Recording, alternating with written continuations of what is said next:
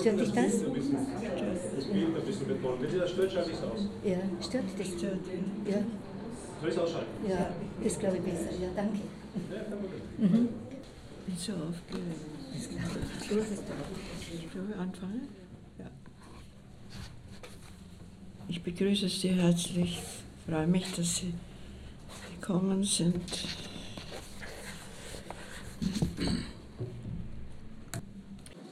Ein Gedicht vom, vom 11. Juli 2014. Feldblumen, abermals Blüten eines Duphy. Mein Herz steht in Flammen, weißt du? Couragiertes Träumen, was für Rehaugen er habe. Ich muss mich ausweinen, weil die Welt so traurig, weil du, Feuersglut, wehte in deinen Augen, wie du so fern bist. Als wäre der Blitz, ach, der Stieglitz, in mich gefahren, sprang ich aus dem Bett, als dein Anruf kam. Ja, schrillte in meiner Brust, ich hörte deine Stimme, sah dein Augenpaar.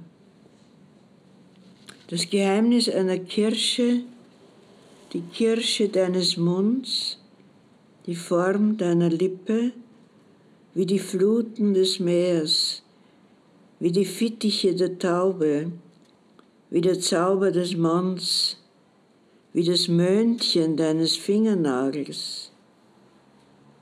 Franz Schubert komponiert ins Grüne, im Grünen, da wandeln wir gerne, wo die Lerche flirrend, oh, flötend, flirtend, weißt du? Und alles herbei und herbei, wo das Glück uns sprießet, le Kitsch. Pflanzt mir verschleierte Hortensie vor meinem Sack und so weiter. Nur wenn im Spiegel eine schwache Schwalbe sich entsinnt, ich meine Sensenmann.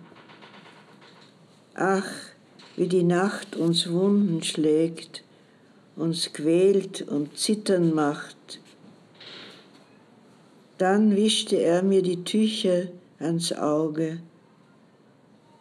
Ich sehne mich hinaus wie nie, so Gustav Klimt, die Ekstase der Hollerblüte, die Polyphone, die goldene Vogelwelt, weißt du, am frühen Morgen im Juli.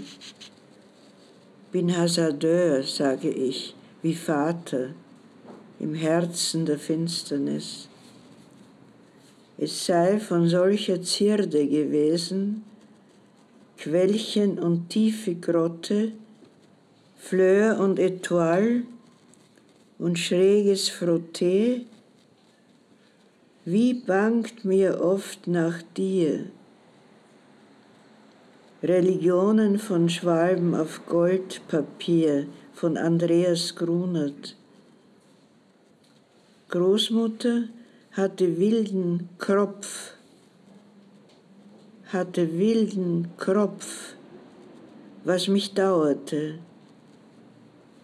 Dieser Abend, diese Blumenbrosch, dieser Lenz, nämlich die Einübung von Lust und so weiter. Dankeschön.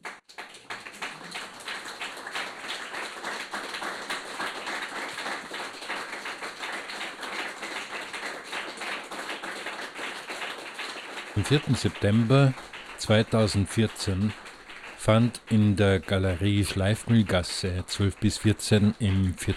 Wiener Gemeindebezirk eine Lesung von Frau Friederike Mayröcker statt. Bei dieser Gelegenheit habe ich mit der Grand Dame der Poesie, im Dezember 90 Jahre alt, ein Interview geführt. Die letzten 45 Jahre, Frau Friederike Mayröcker, die letzten 45 Jahre hindurch haben Sie jährlich etwa zwei Bücher publiziert.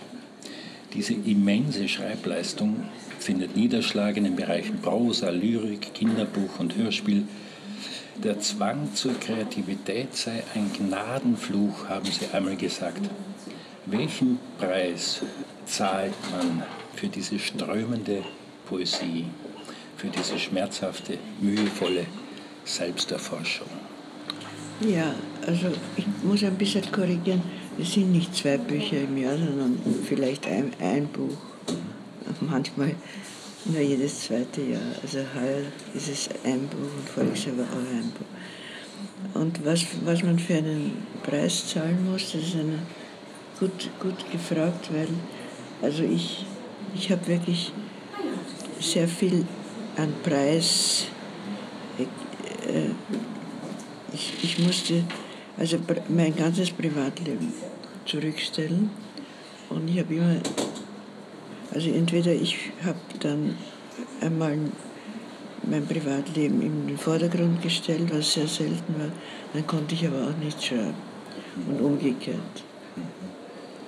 Das ist der Preis, den man bezahlt. Jetzt wird aber behauptet, dass Sie gar kein biografisches Leben hätten.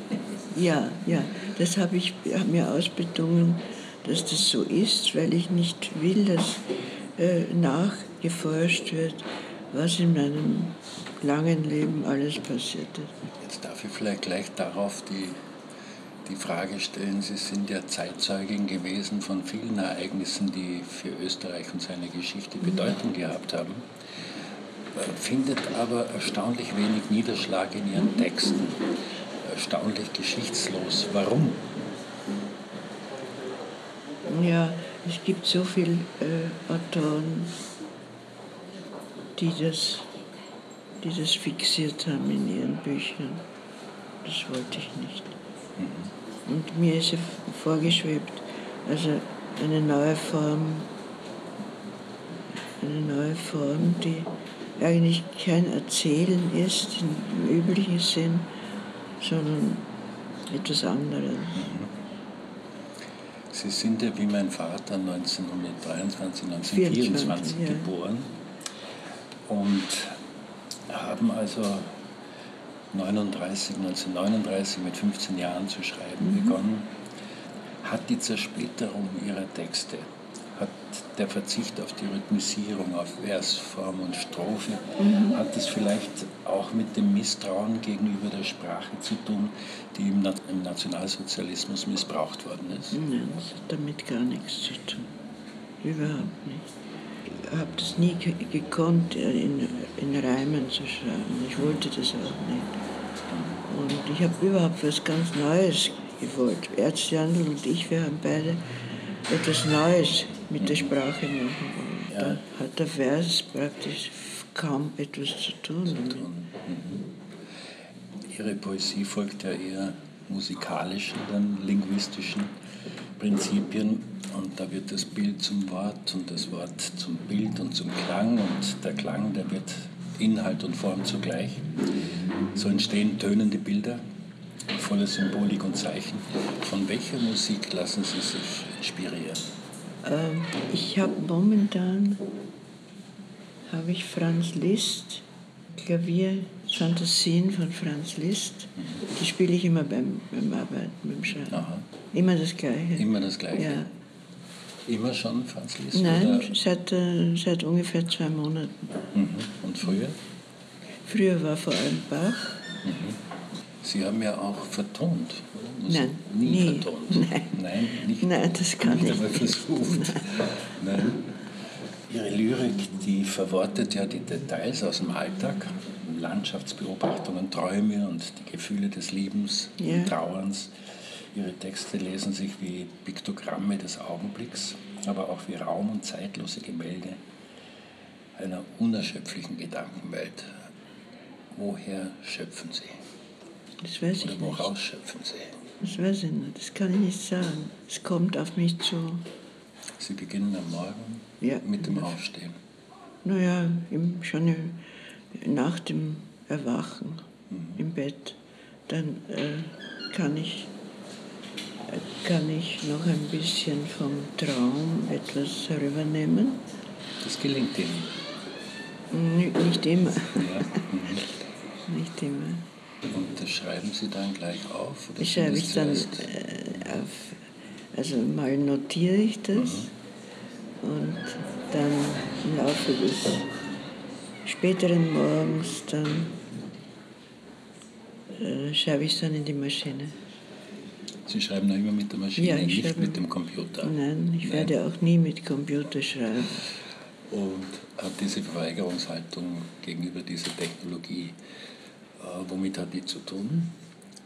Ist, Die ist das skeptische Haltung?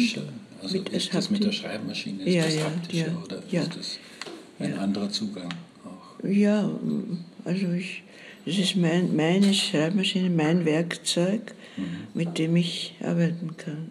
Also mit, auch nicht schreiben mit Bleistift oder? Bleistift nicht, aber natürlich mit, mit Stift schon. Also, Aber nicht und, und Bleistift. dann in, in die Schreibmaschine. Und dann mit der Schreibmaschine. Ja. Ihr Schreiben hat ja die traditionelle Unterscheidung von Lyrik und Prosa aufgebrochen und weit hinter sich gelassen. Und Ihre Texte lesen sich manchmal so, wenn ich Ihnen, ich habe Ihnen schon öfter zuhören dürfen, wie so ein, ein tranceartiges Glasolalieren, wie ein Poly, manchmal Polyglott und manchmal Polyphon, ein Stimmengewehr.